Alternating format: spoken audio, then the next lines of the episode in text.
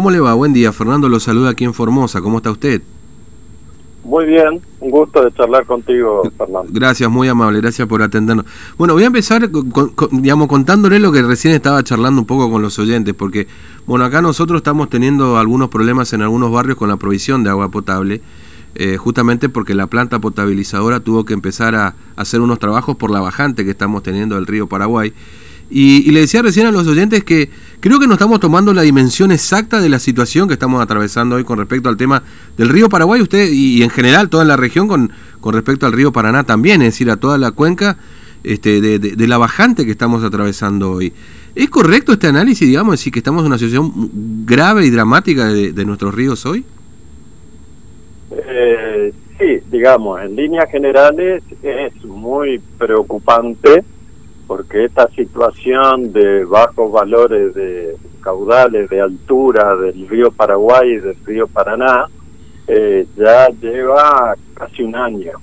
Eh, cuando uno analiza esa situación, es una eh, situación que es válida para la cuenca del Uruguay, del Paraná, del Paraguay, del Bermejo, del Pilcomayo, o sea, toda la cuenca del Plata Mm. Eh, si uno analiza precipitaciones, están claramente por debajo de lo normal, de lo esperable, del promedio histórico, y por lo tanto reaccionan de esa manera, con bajantes que hace muchos años que no estábamos viendo, en el caso del Paraná, hace más de 50 años que no se veían estos niveles, en el caso del Paraguay hoy está bastante más bajo en comparación que el río Paraná y por supuesto eso genera un montón de problemas en la navegación fluvial, en las tomas de agua, no solamente Formosa, eh, Resistencia, Corrientes, Santa Fe, Entre Ríos, están poniendo bombas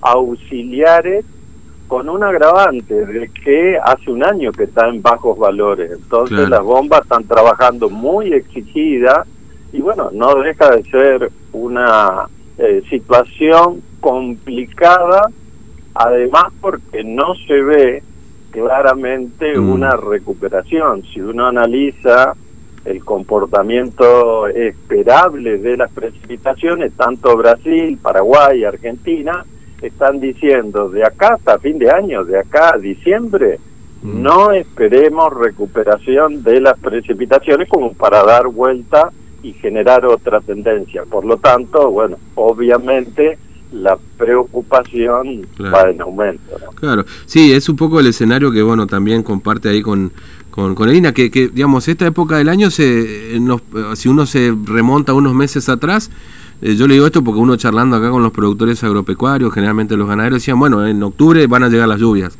¿no? Había como una idea generalizada de, a través de algunos pronósticos también, de que octubre iba a llegar las lluvias, pero bueno, esto se va corriendo en definitiva, ¿no? Y hasta diciembre no tenemos un escenario con lluvias. Digamos que ese conocimiento que tienen los productores ganaderos es real. A partir de octubre, las precipitaciones se hacen presentes. Mm. Comienza lo que uno llama la temporada de lluvia que va hasta abril en líneas generales. De hecho va a pasar así también ahora, pero mm. no se esperan las precipitaciones normales, sino que van a ser precipitaciones por debajo de lo normal, eso es lo que dan los modelos, mm. eh, analizan por debajo de lo normal, normal o por arriba. Bueno, está lamentablemente ganando las probabilidades que se den valores por debajo de lo normal, de la misma manera que se está comportando en los últimos cinco o seis meses, eh, y por lo tanto este, va a haber lluvia, pero no va a permitir recuperar, en este caso particular, los niveles de los ríos, porque lo primero que va a absorber esa agua son los suelos, los suelos están secos. Sí, sí, sí. Por lo tanto, eh, la aparición de esa lluvia que van a aparecer no van a dar pie para que mueva el amperímetro de los niveles del río Paraná o del río Paraguay. Algún hecho puntual puede ser, pero este, mirando en la perspectiva de mediano plazo, ya de 3, 4, 5 meses hacia adelante, bueno, eso no va a modificar. Claro. Ahí, leía un artículo, este ingeniero Rolman, donde usted participó, bueno, en, en, en, las jornadas de divulgación científica de ingeniería de la UNE, justamente hablando de este tema del río Paraná, y, mencionaba, bueno, la, situación del Paraná particularmente, que, que está en una situación de, de, una bajante o de una máxima histórica este, de, que no, no se registraba hace 117 años, es ¿Es correcto, digamos, ese dato? Imagino que sí, pero digo, se lo pregunto porque la verdad uno lo ve así y, se conmueve, digamos, ¿no? De ver semejante número, ¿no? Sí, llama la atención. Uno este, analizando este, estas cuestiones, bueno, siempre mira los valores más bajos, los más bajos, los más bajos, bueno, eh, los valores más bajos, tanto acá en Corrientes como en, Barranquera, hacía 50 años que no se daba. Pero hay otra manera de mostrar del comportamiento de los grandes ríos, las alturas máximas, año por año.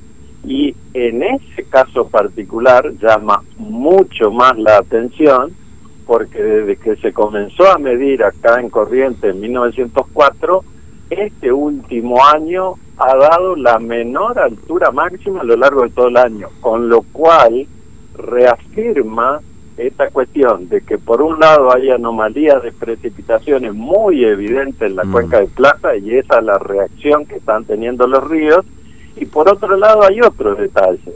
Eh, si no son los valores más bajos en la historia, en cuanto a mínimo, es por la presencia de las represas. La existencia de las mm. represas, que hay más de 60 en el caso del Paraná, Yacyretá, Itaipú, en el Iguazú, lo que están haciendo ahora, actualmente, a lo largo de todo el año, están bajando su almacenamiento, o sea, siguen con generación de energía eh, disminuida por este tema de la pandemia, porque si no la situación sería más crítica, pero este para eh, mantener esos niveles, eh, lo que está sucediendo es que el almacenamiento en general que tienen toda esa represa está disminuyendo y eso tampoco es buena señal. Claro, claro, sí, porque ahí ya tenemos otra consecuencia, digamos, ¿no? Con eventualmente una disminución del almacenaje, también puede haber un, problema de disminución en la generación de energía, digamos, ¿no?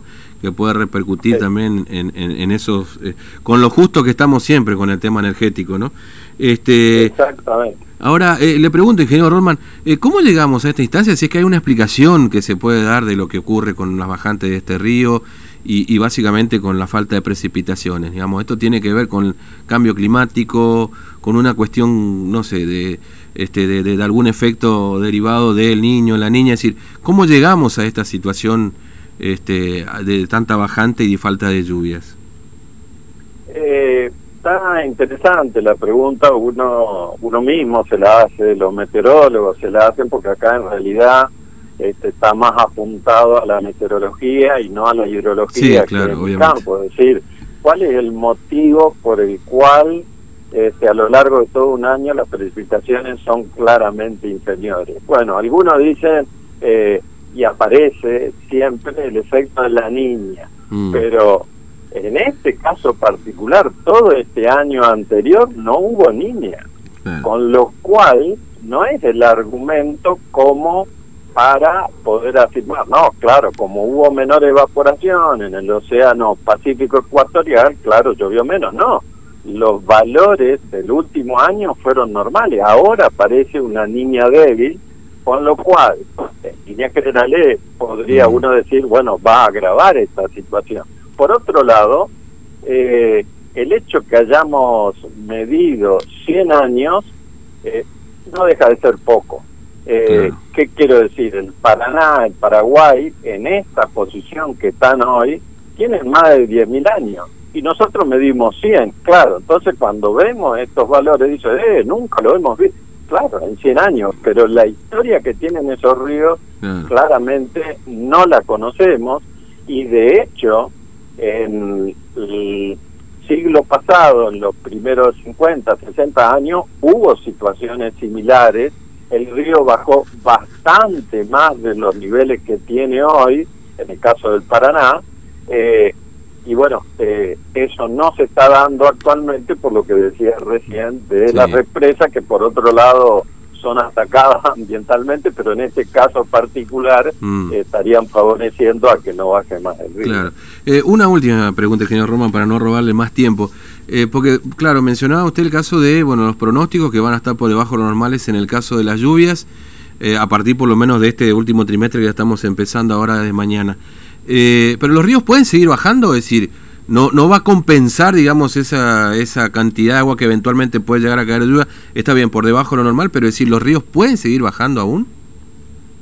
Eh, en mi opinión sí, en mi opinión sí, por esa perspectiva de lluvia. O sea, una cosa es cómo estamos hoy. Claro. Hoy toda la cuenca tan seca y de acá a un mes no se espera recuperación porque no hubo lluvia como para decir, bueno, va a aumentar el Paraguay o va a aumentar el Paraná. Pero a su vez, si le alargamos esa eh, eh, longitud de tiempo por esa perspectiva trimestral que nos dice que tampoco eh, se espera hasta fin de año, bueno, uno ya puede afirmar que eh, todo este año va a seguir con valores bajos. Eh, si uno mira las vacantes más claras que tuvo en esa corta historia de 120 años, Sí. eh, la recuperación comienza en noviembre, octubre, diciembre. ¿Por qué? Y bueno, porque las precipitaciones se hacen presentes y dependen de la magnitud, bueno, es dable esperar que alguna recuperación eh, se genere. Pero no vamos a salir de aguas bajas. Esa es Mm. la cuestión por el cual el máximo es el menor en estos 117 años. Mm. Ingeniero Roman, le agradezco mucho su tiempo, ha sido muy amable, gracias por, por atendernos. ¿eh?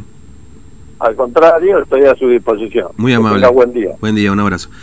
Bueno, el ingeniero Hugo Rorman es este eh, ingeniero en recursos hídricos, investigador y docente en la Facultad de Ingeniería de la UNE, de las cátedras Hidrología y Río y Drenaje, y fue también expresidente de la Administración Provincial del Agua del Chaco, ¿no? Este, así que una palabra autorizada para poder conversar de lo que pasa hoy con nuestros ríos